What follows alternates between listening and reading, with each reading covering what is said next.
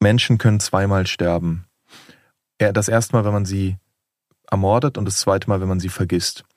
Und ich glaube, hier hm, sehen wir, dass, dass Täter auch zweimal davonkommen können. Das erste Mal, wenn man sie nicht juristisch verfolgt und das zweite Mal, wenn man ihre Taten vergisst. Wie lange hat es gedauert, dass wir auch ein Mahnmal bekommen? Und da kann man sich mal die Zahlen angucken. Also wir, wir reden über über die 2000er, dass Anerkennung von Opfergruppen stattgefunden hat. Ja, 2020 ja. äh, die Opfergruppe der sogenannten Asozialen. Also ja. was, wo sind wir? Das heißt, wir stecken eigentlich mittendrin. Das ist kein Thema von gestern und schon lange nicht äh, abzuhaken. Wir sind Hadija Haruna Alka und Max Czolek. Und das ist Trauer und Turnschuh.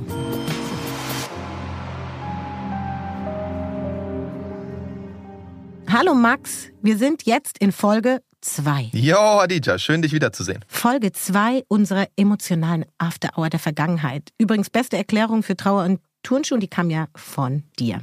Und wenn man es erklären würde, wir sind kein Geschichtspodcast, trotzdem mhm. reden wir darüber, mhm. was in der Vergangenheit verdrängt wurde, was das mit uns macht und warum das mit den großen Worten Gerechtigkeit und Gleichberechtigung so schwierig ist.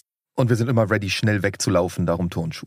Wir rennen, aber heute rennen wir nicht weg. In der ersten Folge, da sind wir überall hingerannt. Blitzlichtartig an alle Orte der vermeintlichen Erinnerungsarbeit, Kultur, Vergangenheitsbewältigung.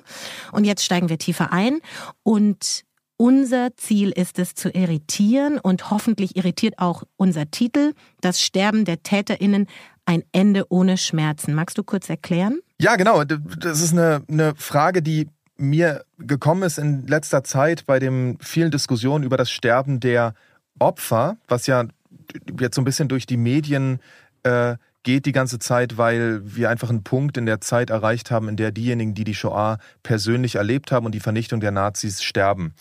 Und gleichzeitig sterben ja nicht nur die Opfer, sondern auch die Täter und Täterinnen, über die wissen wir aber nicht so viel.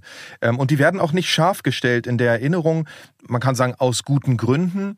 Und trotzdem hat es bestimmte Konsequenzen. Und darauf bin ich nochmal gestoßen bei der Ankündigung für eine Tagung, die der Fischer Verlag im Januar durchgeführt hat.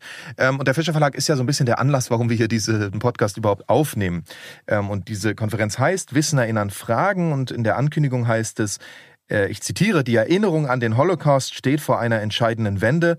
Bald wird es keine Zeitzeuginnen und Zeitzeugen mehr geben, die aus eigener Anschauung von der Vernichtung der Jüdinnen und Juden erzählen können. Soweit so selbstverständlich, habe ich mir gedacht, aber das haben wir ja auch schon häufiger gehört. Und zugleich sollte klar sein, dass das, was hier mit Zeitzeuginnen und Zeitzeugen gemeint ist, vor allem auf Opferschaft abhebt, während die Frage der Täterin und ihre Bestrafung ähm, fast nicht beleuchtet ist. Und, und das Verstörende ist, wenn wir uns das genauer anschauen, merken wir, dass fast schon das Reden über die Opfer zu einer Art Ersatzerzählung wird, damit man nicht über die ausbleibende Bestrafung der Täter und Täterin reden muss. Darum heute eine Sendung über das Sterben der Täter. Und das Sterben der Täter, als wir darüber geredet haben, dass wir das in der Folge 2 machen, ähm, ist mir Michel Friedmann tatsächlich eingefallen, bei dem ich mal eingeladen war in einer Talksendung. Und er sagte damals in der Sendung, und da ging es um Identitäten, um Auschwitz zu begreifen, sollten die TäterInnen in den Mittelpunkt gestellt werden. Und die Frage, warum Menschen damals geschwiegen haben. Und sozusagen die Folgen davon, dass diese TäterInnen nicht identifiziert werden. Und das ja nicht nur, also TäterInnen, was sind überhaupt TäterInnen? Also wann reden wir überhaupt, was sind die Taten? Welche Taten wurden anerkannt als Taten und so weiter? Und nochmal so persönlich gesprochen, bei der Frage, und ich, wir sind ja hier auch mit unseren biografischen Geschichten, also Fakt ist, ich muss mir irgendwie auch an die eigene Nase mhm. greifen, als ich äh, mich mit dem Thema beschäftigt habe, auch zu gucken, ich bin Nachkommen von Kolonisierten, aber auch von Kolonisierern in Deutschland sozialisiert? Mhm. Was ist eigentlich in meiner Familiengeschichte? Inwiefern wurde eigentlich eine Erzählung gemacht? Ich habe mich damit auch im Buch, das ich geschrieben habe, mhm. auseinandergesetzt, weil ich darauf hingewiesen wurde. Und dann habe ich für mich nochmal klar erkannt, dass selbst in so einer machtkritischen Auseinandersetzung, in der ich mich befinde, die biografischen, familiären Verstrickungen, die nicht besprochen sind, mhm. In welcher Familie hat die nicht stattgefunden? Also, was ich damit sagen will, Täterinnenfokus ist wichtig für die Aufarbeitung. Das ist es für mich. Absolut. Und Und also ich denke auch an zum Beispiel Mitu Sanyal, eine Gegenwartsautorin, die mit dem Roman Identity genau diese Frage nach, man könnte es nennen, hybride Identität, also Identitäten, mhm. die nicht klar sind, sondern mhm. die sowohl äh, zum Beispiel jüdisch und nicht jüdisch oder die einen wurden deportiert, die anderen Familienmitglieder haben deportiert. Also genau. das sind ja das sind ja Geschichten, die viel viel häufiger vorkommen als als man glaube ich in der sagen wir mal, Cleanness, der Sauberkeit der Anordnung von Erinnerungsformationen glaubt. In der Erinnerungsarbeit sind es die Deutschen, die die Juden umgebracht haben. Aber real sind diese Figuren ja gar nicht so klar voneinander trennbar, wenn wir uns die biografischen Situationen drei Generationen danach anschauen.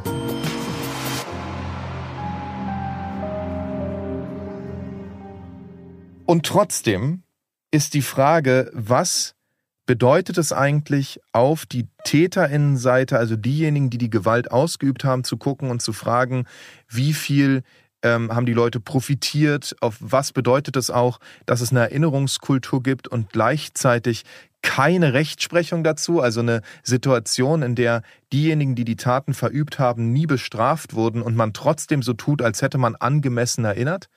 Ähm, das ist ja eine Spannung, in der, in der sozusagen die symbolische Handlung, also das Erinnern selber, fast wie so eine Art Decke oder wie so eine Art äh, Schutzschirm funktioniert, damit Opa nicht in den Knast muss, weil er Juden umgebracht hat oder weil er irgendwelche anderen umgebracht hat.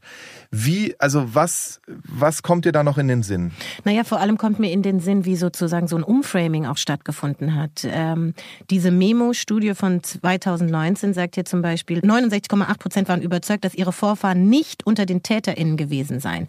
Das heißt, die, die Generation sozusagen äh, der Nachkriegskinder, der Kriegskinder, die das faschistische System abgelehnt hat, ja, die sich mit den jüdischen Opfern mit identifizierte, sich auch von den Eltern abgegrenzt hat, ja, dass dieser Fokus eben dann dazu führt, dass die Nachkommen, also unsere Generation, ähm, beziehungsweise uns kann ich jetzt mal nicht so einschließen, aber mich, weil ich hatte dir ja gerade mit den biografischen und familiären Verstrickungen erzählt, eben dann selbst für Opfer gehalten werden. Und das erklärt für mich, warum dann diese Täter nicht mehr existieren, warum Opferdiskurse so laufen, wie sie laufen. Und das, deshalb ist es so wichtig, dass wir von den Opfern jetzt mal kurz weggehen und zu den TäterInnen gehen, um eben erstmal aufzudröseln, was wurde in der Geschichte eigentlich noch nicht aufgearbeitet. Mal nebst Rechtsprechung, auf die wir ja gleich kommen, aber vor allem der Fokus auf die Auslöser, und da gehen wir tiefer rein, mhm. weil so viele Täter nicht verurteilt wurden.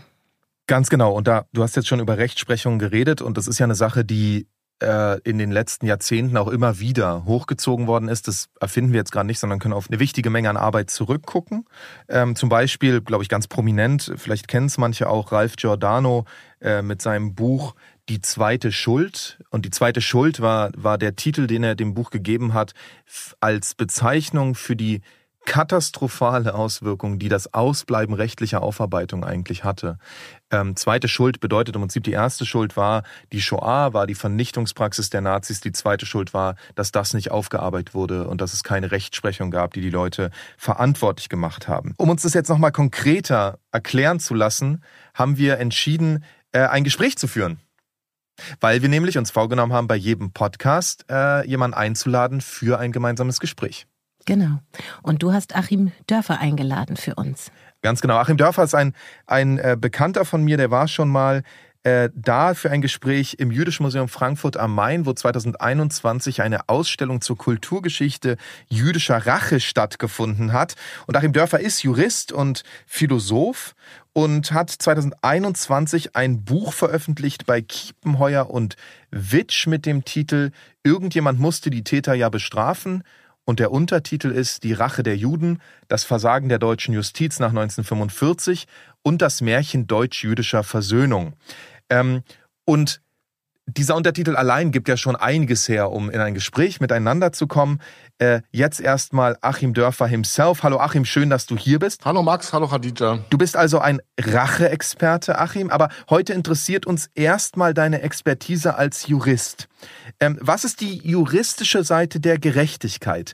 Wie verhält sich das zu dem Rechtsstaat ähm, und was ist seine Aufgabe vielleicht? Ich will hier vielleicht mal auf eine ganz klassische Definition der Gerechtigkeit zurückgehen, weil die meines Erachtens aus mehreren Gründen total gut passt. Mhm. Und zwar ähm, ist das die aus dem römischen Recht für die Insider aus den Digesten Justitian 1.10. Das heißt übersetzt, die Gerechtigkeit ist der beständige und dauerhafte Wille, jedem das Seine zuzuteilen. Und jetzt zucken wir beim zweiten Teil des Satzes zusammen. Absolut. Weil wir nämlich dieses jedem das Seine, das kennen wir von dem Tor von Buchenwald. Mhm. Ähm, das heißt, die Nazis haben genau diese römisch-rechtliche Gerechtigkeitsdefinition verkürzt und pervertiert. Und jetzt, wenn man weiter in dieser Erzählung bleibt, dann kann man doch sagen, wir Juden und eigentlich wir alle hätten gerne nach 1945 den Rest dieser Definition wieder zurückgehabt. Nämlich nicht nur jedem das Seine zu geben, sondern jedem seine Gerechtigkeit, sein Recht zu geben, mhm. und zwar als beständiger und dauerhafter Wille, also wirklich eine freiwillige Anstrengung. Aber es war weder beständig noch dauerhaft und ein Wille war schon gar nicht da. Ähm, das heißt, eigentlich bezogen jedenfalls auf die Juden hatten wir auch 1945 keinen Rechtsstaat in Deutschland. Und das ist ja schon eine ganz schön krasse These, die ja auch in deinem Untertitel schon enthalten ist. Das Versagen der deutschen Justiz. Du spitzt es in dem Buch dann auch zu und sagst, das Versagen eigentlich des deutschen, in diesem Fall westdeutschen Rechtsstaates. Ähm, was bedeutet es denn, wenn der deutsche Rechtsstaat sein Versprechen oder seine, seine Aufgabe nicht einlöst? Ja, das bedeutet eben zunächst mal was genau für diese Gerechtigkeitsdefinition. Und ähm, das war ja willentlich. Ich will es nur an einem klitzekleinen Beispiel äh, festmachen. Äh, die Zentralstelle zur Verfolgung von NS-Taten in Ludwigsburg war die meiste Zeit ihres Bestehens personell in etwa so besetzt wie die Staatsanwaltschaft einer Kleinstadt. ja. Und von da kamen die meisten Hinweise und wurden die meisten Strafverfahren angestoßen. Man hat also gesagt, wir werden das größte Menschheitsverbrechen das klären wir jetzt einfach mal mit dem Stab einer Staatsanwaltschaft einer Kleinstadt auf. Und hm. das heißt ja eigentlich schon, dass man ähm, totale Arbeitsverweigerung, die war schon systemisch angelegt. Also es bedeutet eben zum einen, ähm, dass man da wirklich nicht von Rechtsstaat sprechen kann an der Stelle und dem müssen wir uns vielleicht auch wirklich mal stellen, ja. Also ich erwarte dann auch schon mal, dass man das wirklich mal einräumt und dem mal nachgeht, wie es passieren konnte. Hm? Hint, äh, sehr viele Altnazis in der Justizverwaltung. Mhm. Ähm, also das nochmal offen anzusprechen. Und Punkt zwei, was bedeutet es jetzt für die Juden, die Nachkommen der Opfer, die Opfer selbst, ja, die ja im Grunde, jeder hat in seiner Familie schwerste Verbrechen erlebt, aber hm. keiner ist jemals zur Polizei hingegangen, um da eine Aussage zu machen, weil es ein Ermittlungsverfahren gab. Das mhm. ist ja schon mal eine ganz komische Erfahrung. Mhm. Und das bedeutet dann nämlich, dass man sich versöhnen muss und ich würde schon fast sagen, sich nicht versöhnen darf. Und die Versöhnung, ähm, wenn eben dieses Minimum eines Rechtsstaates, nämlich das Leben zu schützen und zur Not dann eben auch strafrechtlich einzugreifen, wenn das nicht erfüllt wird, ähm, haben wir dann eben eine wahnsinnige Fallhöhe, was äh, unsere ganze Versöhnungsgeschichte miteinander angeht. Ja, also da sagst du was, ne? Dieses Versöhnungsding, das spielt ja eine große Rolle in der Art und Weise, wie über Erinnerungskultur geredet wird und wie motiviert wird, warum überhaupt erinnert wird von staatlicher Seite, zu sagen, das ist ein Akt der Versöhnung. Jetzt gerade Ende 2022 wurde Fritz Bauer ausgezeichnet von der hessischen CDU. Fritz Bauer war ein Staatsanwalt, der allein in weiter Flur eigentlich so äh, äh, mhm. probiert hat, Nazis zu verurteilen, ranzubekommen, in Frankfurt damals. Ähm, und es ist, also eine Kritik daran ist zu sagen, die CDU ehrt hier Leute, ohne selber nochmal kritisch zu reflektieren, wie schwer Jawohl. sie denen das Leben gemacht hat.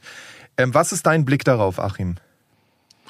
Genau das. Das ist eben wieder dann dieses unselige äh, Erinnerungstheater, was uns hier vorgespielt wird. Ähm, ist ja auch ein Begriff, den du benutzt. Und äh, ich finde, der passt wahnsinnig gut, weil da gibt's auch na, ne, natürlich verschiedene Ausprägungen. Und ähm, hier haben wir dann halt mal diese Form des Erinnerungstheaters. Und ähm, das Wort Märchen oder Fantasieerzählung äh, passt da, glaube ich, ganz gut darauf, weil genau das. Es gehört dann eben auch dazu, zu sagen, welche Steine Fritz Bauer in den Weg gelegt wurden, so dass er in seiner Verzweiflung sich als deutscher Beamter mhm. an den israelischen Staat wenden musste, mhm. zum Beispiel. Ja, und wer hat ihm diese Steine in den Weg gelegt? Und dann gehört auch noch dazu in der Erzählung, wenn er hessischer Generalstaatsanwalt war, dass es ja vielleicht auch noch so ein paar andere Bundesländer gab und warum denn seine Kollegen da nichts gemacht haben und welchen mhm. Parteien denn diese Kollegen angehörten und warum die Justizminister da nichts gemacht haben. Ähm, denn auch nur so kann man natürlich die Einzigartigkeit von Fritz Bauer einerseits herausheben, aber andererseits hat auch diese Ehrlichkeit bringen, die wir für, Versöhnung brauchen. Ich kann mich doch nur über die Wahrheit versöhnen. Hm. Ich kann mich doch nicht über irgendwelche Märchenerzählungen versöhnen. Ja, und vor allem nicht eine Versöhnung, für die man Danke sagt, bevor sie stattfindet. Ne? Ähm, ich also sozusagen so, man genau das, ja. Ne, wieder Wiedergut äh, Werdung ohne Wiedergutmachung könnte man es nennen oder so. Ähm, aber sag vielleicht noch einmal, weil ich fand es so markant auch in deinem Buch. Ähm, das ist ja, das hat ja schon Giordano sich angeschaut. Aber wenn wir das noch mal prozentual sagen, wie viele Leute sind denn jemals überhaupt vor ein Gericht gestellt worden von denen, die verantwortlich waren für die Vernichtung? Also kommt natürlich immer ein bisschen darauf an, wie man es definiert. Machen wir es jetzt fest an der Einleitung eines Ermittlungsverfahrens, mhm. äh, machen wir es fest an der Einleitung eines Gerichtsverfahrens, machen wir es fest an der Verurteilung. Ähm, aber man kann mal sagen, selbst wenn man die ganzen Denunzianten äh, außen vor lässt, die sind ja sowieso nicht belangt worden äh, und Denunziantinnen, ein Prozent, ja. ja. Also ein Prozent ähm, ist wirklich in einer in der normalen Weise belangt worden. Ja, Ach, und in Westdeutschland Tötungsdelikt West beide. beide zusammen. West und Ost. Wow. West und Ost. Ja. Ähm, ein Prozent. Ich habe mir schon Ostdeutsch, ja, ein Prozent. Und ähm, so, und jetzt ratet mal, ähm, wie viele Prozent bekannter gewordener vorsätzlicher Tötungsdelikte ansonsten einer gerichtlichen Aburteilung zugeführt werden, wenn es nämlich keine Juden sind? Ähm, ich weiß nicht, Hadija, was denkst du? Ich bin gerade, ich muss noch bei den 1 Prozent äh, äh, verbleiben. 100, ne? 100 Prozent ist doch klar. Also, das ist das schwerste Delikt, What? ja. Krass. Ja, natürlich. Also ja, wenn ja, Müller-Meyer äh, umbringt, dann geht das zu 100 Prozent vor Gericht. Ist im Tatort wenn auch Müller so. Goldstein umbringt äh, oder umbrachte, ging es eben zu 1 Prozent vor Gericht. Mhm. Angemessen Aufarbeitung zu Wahnsinn. Mhm. Wir haben in, in der ersten äh, Folge über Kontinuität nach äh, einer Möllner Rede äh, gesprochen, über das, was heute noch ist und dieses Thema Anerkennung ohne Aufarbeitung in der Justiz oder bestimmte marginalisierte Gruppen, die äh, sich nicht darauf verlassen können, dass ihre Fälle behandelt werden. Würdest du da auch Brücken schlagen, dass sich diese Struktur einfach fortgesetzt hat? Also wenn ich zum Beispiel an die Opfer des NSU denke oder eben andere, andere Gewalt gegen in Justizapparaten und immer wieder das mhm. Thema Opfer, die sich wehren, äh, die Angehörigen, die versuchen, Recht zu bekommen. Mhm. Das erinnert mich gerade so als eine Kontinuität. Total. Also ähm, wir haben natürlich einen gewaltigen rassistischen Bias äh, in ganz großen Teilen der Justiz. Ähm, ne? Also es geht schon mit den kleinen Dingen los. Wenn ich mit einem tiefer gelegten Dreier BMW an einem äh, Zivilpolizeiauto vorbeifahre und ich bin weiß, dann fahre ich weiter. Und wenn ich nicht weiß bin, dann werde ich angehalten. Da wird halt mal geguckt, ob der Auspuff zu laut ist oder mhm. ob da irgendwas im Handschuhfach mhm. ist. Ähm, ja, langjährige anwaltliche Erfahrung. Und das ist natürlich in den großen Dingen ist es, ist es halt genauso. Ne? Also gerade beim NSU haben wir es ja erlebt, ähm, dass das ja im Grunde ganz weggedrückt werden sollte, mhm. obwohl es sich eben auch hier um Tötungsdelikte handelte. Und dann war das halt so eine Szenegeschichte. Na, wir kennen diese ganzen äh, Sachen. Mhm. Absolut ist, natürlich ist das da. Ähm, und das ist aber leider auch so ein Teufelskreis oder so ein Perpetuum mobile, was da eingerichtet wird. Wir haben eine Kriminalstatistik mit einem rassistischen Bias und eine Verfolgungspolitik mit einem rassistischen Bias, die natürlich dann wiederum in der äh, Kriminalstatistik auftaucht, worauf sich wieder alle aufregen, dass die und die Gruppen da stärker vertreten sind, woraufhin die noch strenger äh, gesehen werden. Mhm. Und so geht das dann immer weiter. Ähm, ich würde aber auch nochmal andere Brücken schlagen, weil du sagtest, äh, ne, diese Selbstwahrnehmung ähm, Erinnerungsweltmeister, Bewältigungsweltmeister Deutschland. Ähm, und dann kommt die Ausrede, wir hatten nicht genug Leute und und stimmt ja alles nicht. Ja. Ähm, andere Länder haben das extrem viel besser äh, hinbekommen. Ne? Also Ruanda zum Beispiel ist da zu nennen, ja. ähm, wo dann auch echte Versöhnungen stattgefunden haben, wo eben wirklich die Frau neben dem Mörder ihres Ehemannes leben kann, weil da aber auch 10, 15 Jahre Arbeit dahinter stecken, justizielle Abarbeitung, Dialog auf Augenhöhe und so weiter. Und dann frage ich mich immer, Warum? Ja, also sicherlich auch aus dem Grund, dass natürlich da sich zwei relativ gleich große Bevölkerungsgruppen gegenüberstehen, ähm, wie es eben hier nicht der äh, Fall war in Deutschland. Aber man hat es sich eben auch zu einfach gemacht, eine Gruppe, die man vorher selber mörderisch marginalisiert hatte, dann eben noch weiter zu marginalisieren und im Grunde bis heute zu übergehen. Mhm. Achim, also wirklich mega interessant. Vielen, vielen, vielen Dank. Ich habe noch eine Frage und dann äh, werden wir äh, äh, dieses Gespräch beenden müssen, weil, weil wir zeitlich ein bisschen ähm, begrenzt sind in diesem Podcast. Aber diese eine Frage will ich unbedingt noch stellen, nämlich diese Podcast-Folge heißt Das Sterben der Täter. Äh, und man könnte ja die These aufstellen, auch nach dem, was du gesagt hast, dass die Biologie weit mehr für die Bestrafung der alten Nazis getan hat als deutsche Gerichte. Ähm, und die Frage ist so ein bisschen, was bedeutet denn das jetzt für die Opfer? Du hast es jetzt gerade schon ange, angedeutet, aber eher so sozusagen, was waren Best Practice woanders? Aber nun haben wir die mhm. ja nicht. Nun hat es ja nicht stattgefunden und die Täter sind tot. Also es wird keine juristische Aufarbeitung ähm, nach einem anderen Best Practice Beispiel mehr geben können. Was sind mögliche Reaktionen jetzt? Wie weiter, wenn diese Bestrafung durch den Rechtsstaat nicht stattgefunden hat? Ähm, wir müssen gemeinsam an Formaten des Gesprächs arbeiten, die wir dann auch, ist mir auch ganz, ganz wichtig, auch auf andere Gruppen dann wiederum übertragen sollten. Wir denken mal die ganzen äh, Menschen, die nach dem Bosnienkrieg natürlich hochtraumatisiert da sind, sehr viele Frauen und so weiter. Die müssen ja in gleiche Gespräche kommen. Deswegen wäre das ein ganz wichtiges Gesprächsformat. Hm. Ähm, ich weiß nicht, ob die Biologie die Leute bestraft hat. Die sind ja oft leider sehr, sehr alt geworden. Ähm, wer die Leute bestraft hat, ist ihr eigenes Gewissen. Ich kenne das von einem leider früh verstorbenen Freund von mir, der mhm. Hausarzt war, viele Hausbesuche in Altenheimen gemacht hat und mir dann erzählte, dass die natürlich äh, dann schreiend die Täter mit ihren Taten äh, in ihrem Bett lagen und ähm, wahnsinnig gelitten mhm. haben äh, ja. ihre letzten Lebenstage, weil das alles hochkam. Ähm, aber dieses Leid bei den Tätern ist ja dann auch bei den Kindern in irgendeiner Form angekommen oder nicht angekommen, Aha. ist bei den Enkeln in irgendeiner Form angekommen und nicht angekommen. Und da sitzen wir auf einmal in der zweiten und dritten Generation im selben Boot, weil wir auf dieselben Leute äh, Hass haben, wenn wir ein Gewissen haben, ähm, weil wir unter denselben Leuten gelitten haben. Und daraus könnte man natürlich ganz tolle äh, Gesprächsformate entwickeln, mhm. wie man eben mit dieser Situation jetzt umgeht. Okay, wow. Dankeschön. Äh, Achim, großartig. Äh, was, also ein Gesprächsformat, ein Plädoyer für ein Gesprächsformat in einem Gesprächsformat. Achim, vielen, vielen Dank dafür. Gerne. Schön, äh, schön, dass du, dass du die Zeit genommen hast, hier dabei zu sein. Und ähm, bis bald, bis zur nächsten Racheausstellung. Ja, tschüss, Radita. Tschüss, Max.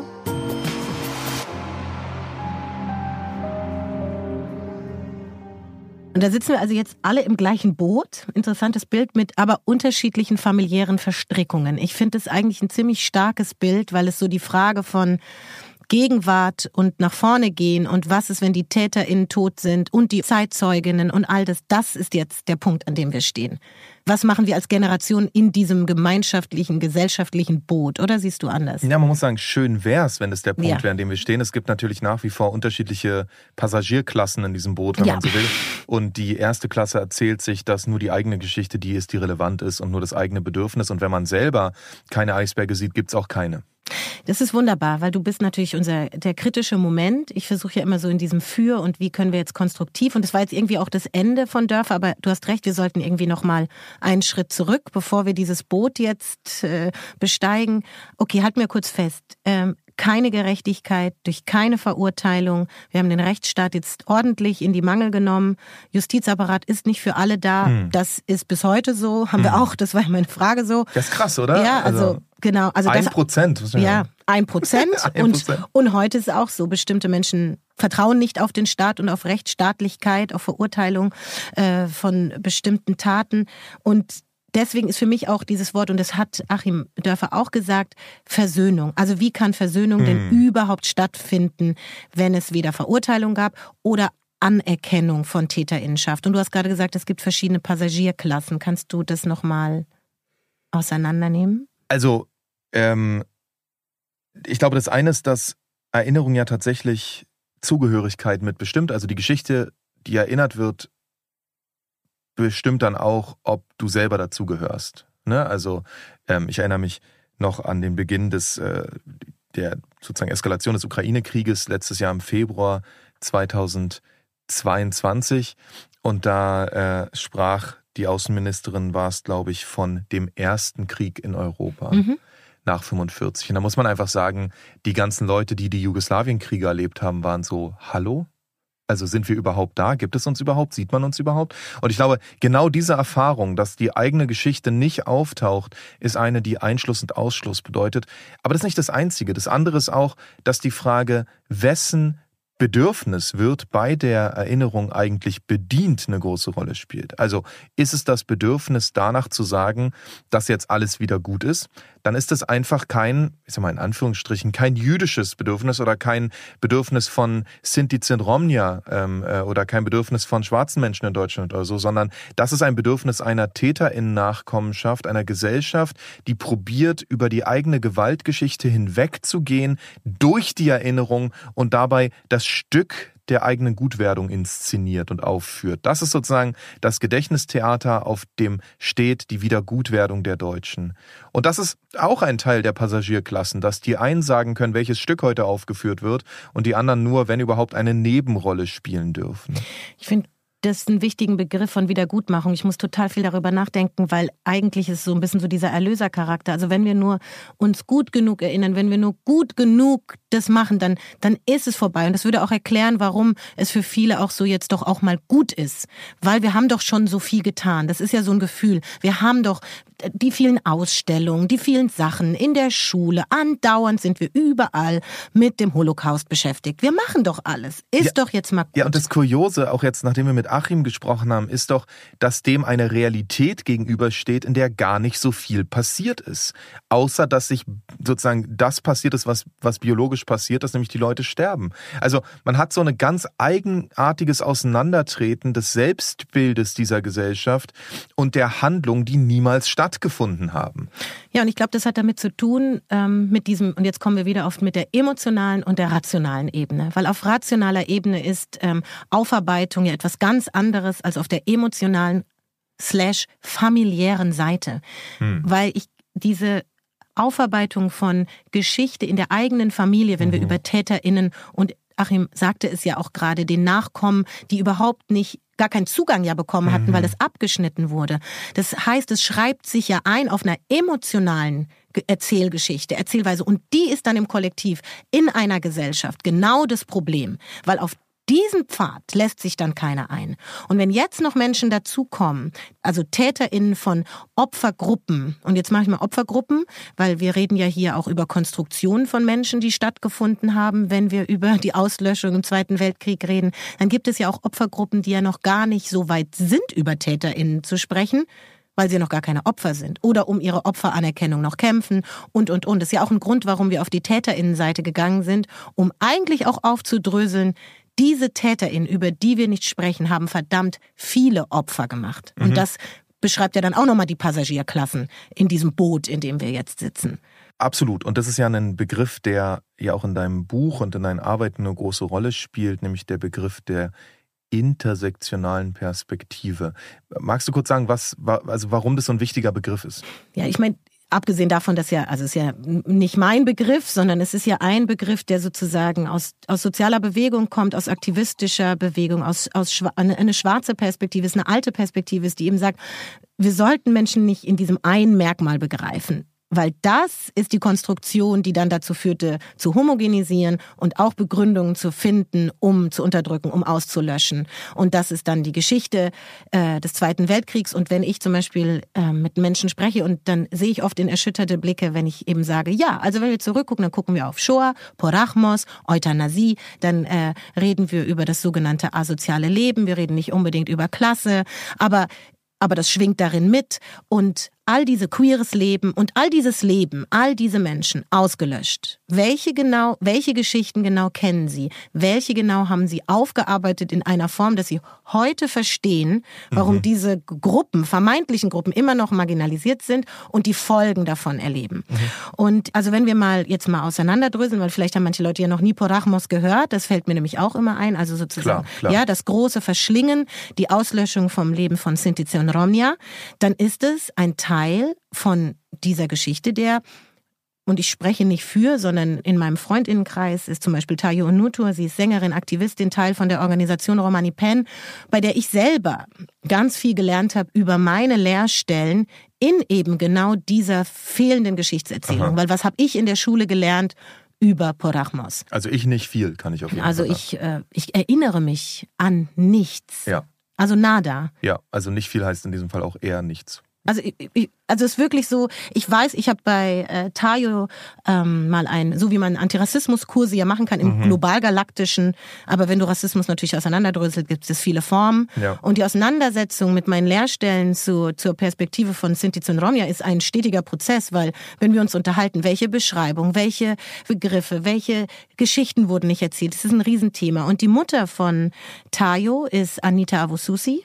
Sie ist Jahrgang 56 und sie ist Bürgerrechtlerin, eine ganz prominente prominente Person, weil sie am Aufbau des Dokumentations- und Kulturzentrums Deutscher Sinti und Sinti und Romnia beteiligt ist und oder war, ist, war, ja, nach so vielen Jahren Vorarbeit, ja. ja. In Heidelberg wurde das eröffnet.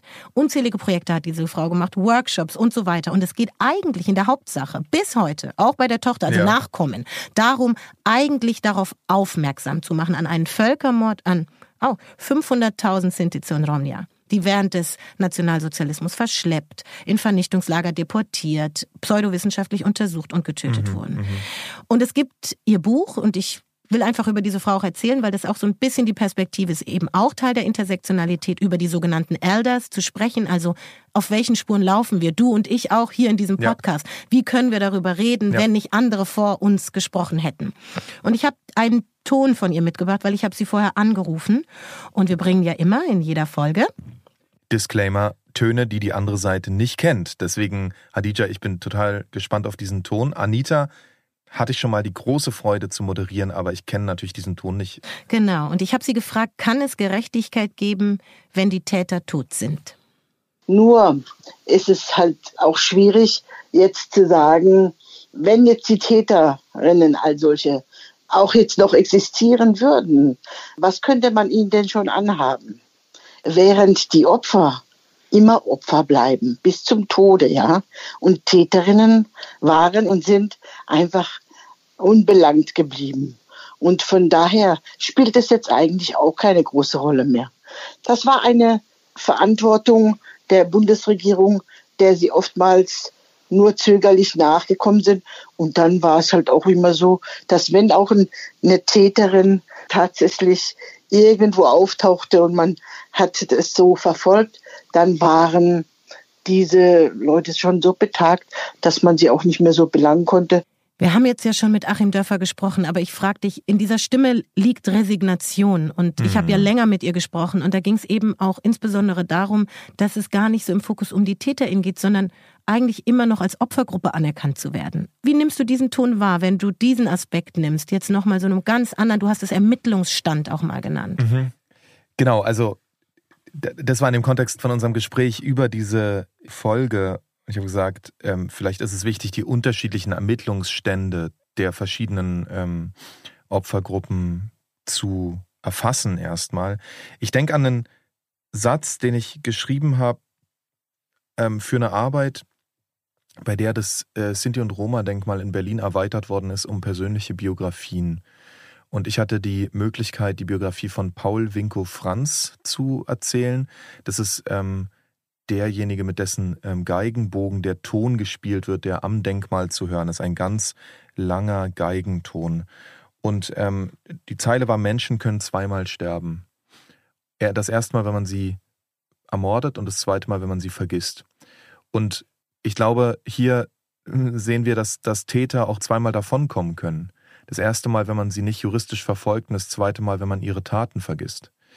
Ähm, beides ist möglich und beides unterstreicht, wie wichtig das Erinnern ist, eben nicht nur der, der Opfer, sondern eben auch der Taten, die stattgefunden haben, ähm, um aus dieser Resignation, die ja tatsächlich nicht mehr zu verhindern ist, weil also das kann man nicht mehr rückgängig machen, die Leute sind tot, sie werden niemals mehr vor ein Gericht gestellt werden.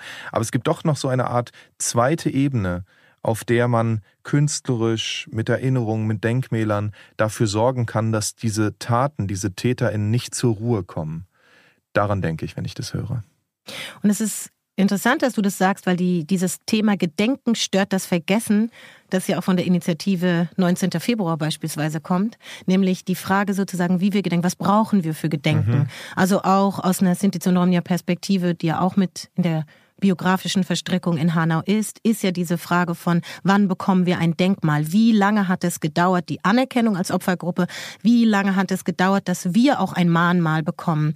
Und da kann man sich mal die Zahlen angucken. Wie, also wir, wir reden über über die 2000er, dass Anerkennung von Opfergruppen stattgefunden hat. Ja, 2020 ja. äh, die Opfergruppe der sogenannten Asozialen. Also ja. was, wo sind wir? Das heißt, wir stecken eigentlich mittendrin. Das ist kein Thema von gestern und ja. schon lange nicht äh, abzuhaken. Und deswegen gebe ich dir gleich noch eine Gruppe mit oben drauf. Äh, Stichwort äh, eine Perspektive auf Täterinnenschaften mit der Frage, äh, da gibt's keine. Nicht nur die Opfer kämpfen noch, es gibt keine Opfer. Und ich habe darüber mit Andreas Hechler gesprochen. Der hat einmal Ethnologie und Gender Studies an der HU Berlin studiert und es war Berater und Trainer zu den Themen Antidiskriminierung, Geschlecht, Männlichkeit und NS-Euthanasie. Und er hat 2015 einen Artikel über die Ermordung seiner als lebensunwert diagnostizierten Urgroßmutter Emilie Rau äh, 1941 in der Anstalt Hadamar ähm, ermordet geschrieben.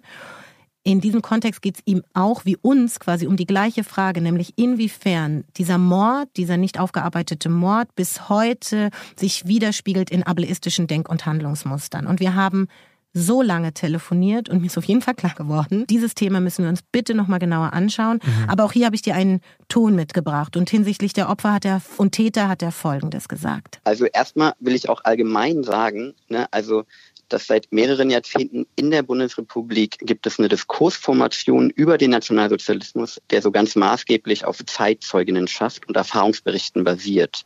Aber so, ich würde sagen, zugleich ist das auch eine Verengung und bringt halt bestimmte Problemlagen mit sich und hat halt für das Themenfeld Behinderung nochmal so Besonderheiten. Nämlich, wenn man sich jetzt dem Thema NS-Euthanasie und auch Zwangssterilisation nähert, dann hat man hier mit Menschen zu tun, die halt in aller Regel aufgrund von Armut oder Beeinträchtigung oder auch anderer sozialer Benachteiligung keinen Zugang zu Kulturtechniken wie dem Schreiben oder Veröffentlichen von Memoiren hatten. Ne, und dann kommt nochmal dazu, dass Menschen mit Lernschwierigkeiten oft als nicht bildungsfähig galten und gelten und in ihrem Leben halt auch nie die Möglichkeit bekommen haben, schreiben zu lernen. Das heißt also, diejenigen, die nach 1945 in Heimen oder Kliniken gelebt haben, haben dort aufgrund des, des äh, Isolationscharakters überhaupt keine Möglichkeit bekommen, irgendeine Öffentlichkeit zu erreichen oder irgendwie auch juristische Prozesse also halt führen zu können. Und deswegen also gibt es vermutlich sehr, sehr viele Überlebende, von denen wir einfach nichts wissen und auch nie erfahren werden. Ja, krasser O-Ton auch. Ähm,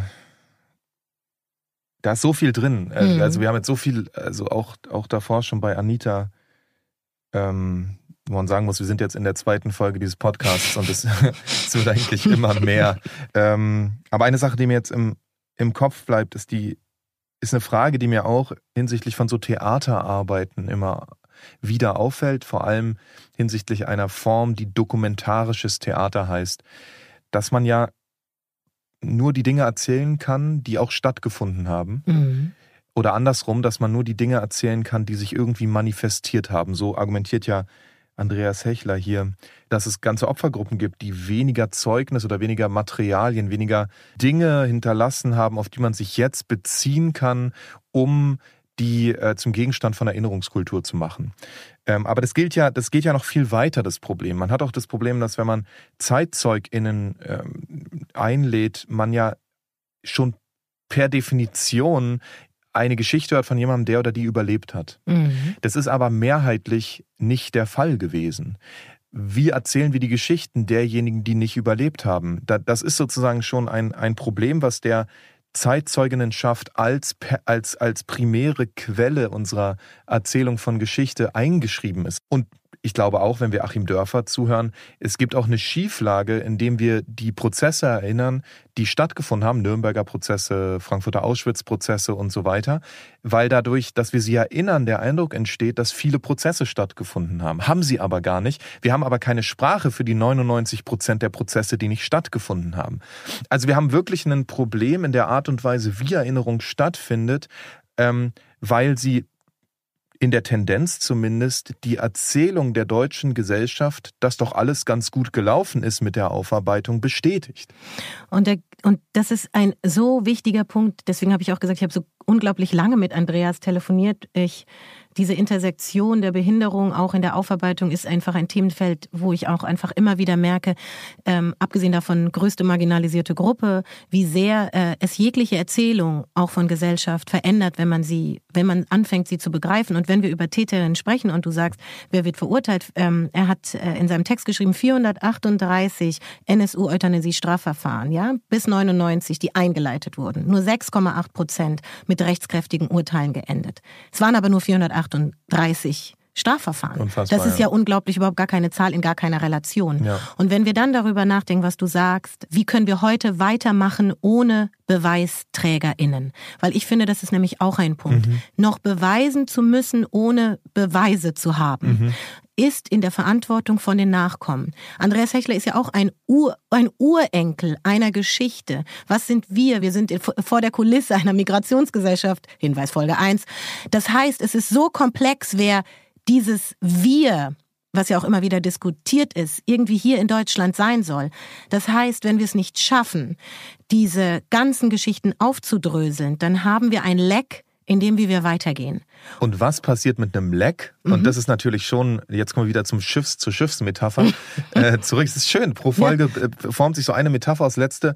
Erste Folge war es der Tonschuh mhm. und jetzt ist es die Metapher vom Schiff. Wenn das Schiff Leck schlägt, was passiert dann? Saufen wir ab. Saufen wir ab, natürlich nach Klassen, also die ganz unten zuerst, aber irgendwann äh, äh erwischt es auch die ganz oben. Und ich glaube, das ist vielleicht die, das, die, das, die Sache, die auf dem Spiel steht, könnte man sagen. Ähm, und man könnte, glaube ich, auch sagen, das ist die Komplexität. Und ich, ich finde es toll. Wir haben jetzt zwei Folgen gebraucht, um den Punkt zu erreichen, der, von dem wir ausgehen müssen, glaube ich. Das ist die Komplexität. Und wenn Sie uns, liebe Zuhörerinnen, wenn ihr uns bis hierhin gefolgt seid, dann schon mal vielen Dank und Gratulation. Von jetzt ab wird's nicht noch schlimmer, sondern von jetzt ab fangen wir an, uns sozusagen horizontal zu bewegen und diese verschiedenen Dinge zu erkunden und zu befragen und zu schauen, vielleicht nochmal tiefer reinzugehen in bestimmte Themen. Eine Frage, die wir jetzt gar nicht aufgerufen oder diskutieren konnten, war, was sind eigentlich Strategien, die wir anwenden können, nachdem die TäterInnen tot sind. Also sowas wie, weiß nicht, Kunst. Widerständige Praxen. Widerständige Praxen, Rache, Antidiskriminierung in der Gegenwart. Also alles so Dinge, über die man nochmal nachdenken kann. Auch vor dem Hintergrund von Erinnerungskultur und ihren Fehlern und Verfehlungen. Ähm, das sind, glaube ich, alles Sachen, die heben wir uns auf. Es bleibt, es bleibt sau spannend, denke ich. Ähm, und äh, wir freuen uns sehr, wenn ihr weiter äh, zuhört. Und du merkst, ich moderiere schon so ein bisschen du ab, weil wir zeitlich ab. so ein bisschen Genau, knapp das werden. stimmt. Und ich, äh, ich hatte ja auch eigentlich noch zwei Töne von Andreas und von Anita dabei gehabt, aber vielleicht paraphrasiere ich, was sie gesagt hätten zum Abschluss. Und Andreas hat äh, noch in einem anderen Ton, den ich dir vorgespielt hatte, hat er Adorno zitiert.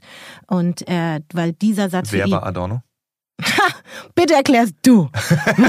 du hast seinen Namen gesagt. Ja, aber ich zitiere nur. Wir bitte, haben ja, also Disclaimer, wir haben vereinbart, ja, das dass immer, stimmt. wenn wir Namen sagen, die die Leute nicht ja, unter Umständen nicht kennen, dass man erklären muss, wer es ist. Wer war Theodor Wiesengrund Adorno?